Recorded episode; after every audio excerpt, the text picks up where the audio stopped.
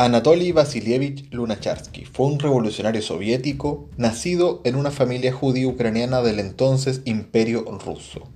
Dentro de los rudos dirigentes bolcheviques, Lunacharsky, que era llamado Voinov por sus camaradas, era una excepción, ya que además del trabajo político hizo largos viajes por Italia, Suiza y Alemania, escribía numerosas obras de teatro y poemas y formó parte por un breve momento de la pequeña facción centrista en la pugna entre bolcheviques y mencheviques del Partido Obrero Socialdemócrata de Rusia.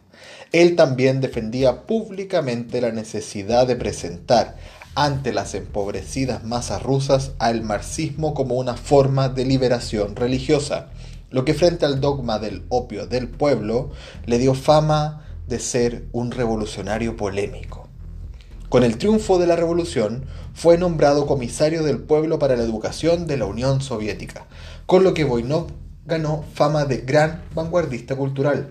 Sería en su primer año a cargo de la educación revolucionaria que haría uno de los espectáculos más extraños de los duros primeros tiempos de la revolución, un juicio contra Dios.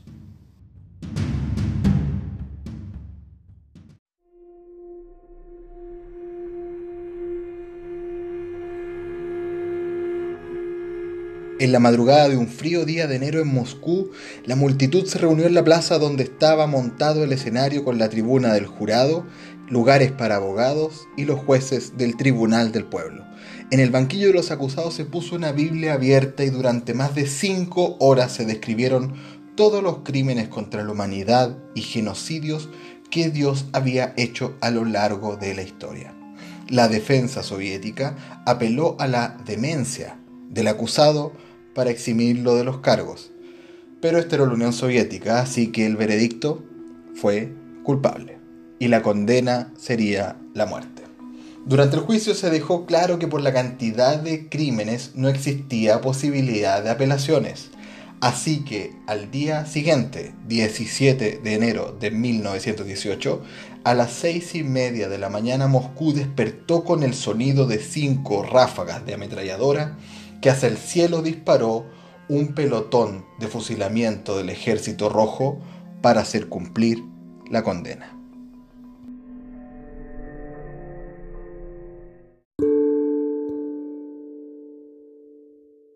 Dentro de los bolcheviques, esta extraña manifestación artística hizo surgir un debate filosófico. Si el camarada Voinov estaba juzgando a Dios, ¿no significa que reconoce que existe? En medio de la horrible guerra civil rusa además se consideraba de mal gusto invertir tiempo y recursos en algo tan extravagante como un juicio contra Dios.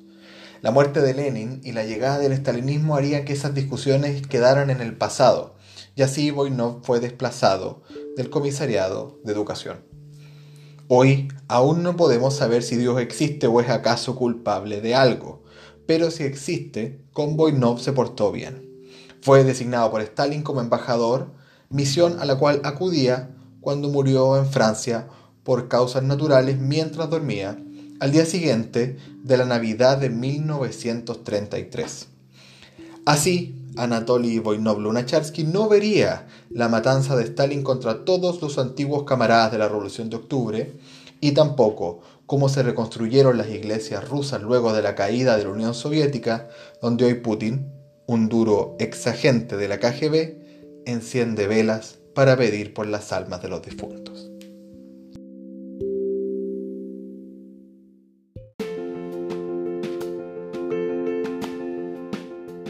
Muchas gracias por escuchar Historia Desconocida. Pueden seguir el podcast en Spotify, YouTube, también en Instagram. El juicio contra Dios, la historia del camarada Boynov, fue publicada en largamarcha.cl en octubre de 2015. Mi nombre es Uriel González. La pronunciación en otros idiomas puede no ser la correcta. La música y sonidos de este capítulo pertenecen a fuentes públicas de uso libre. Por favor, no me demanden. Saludos.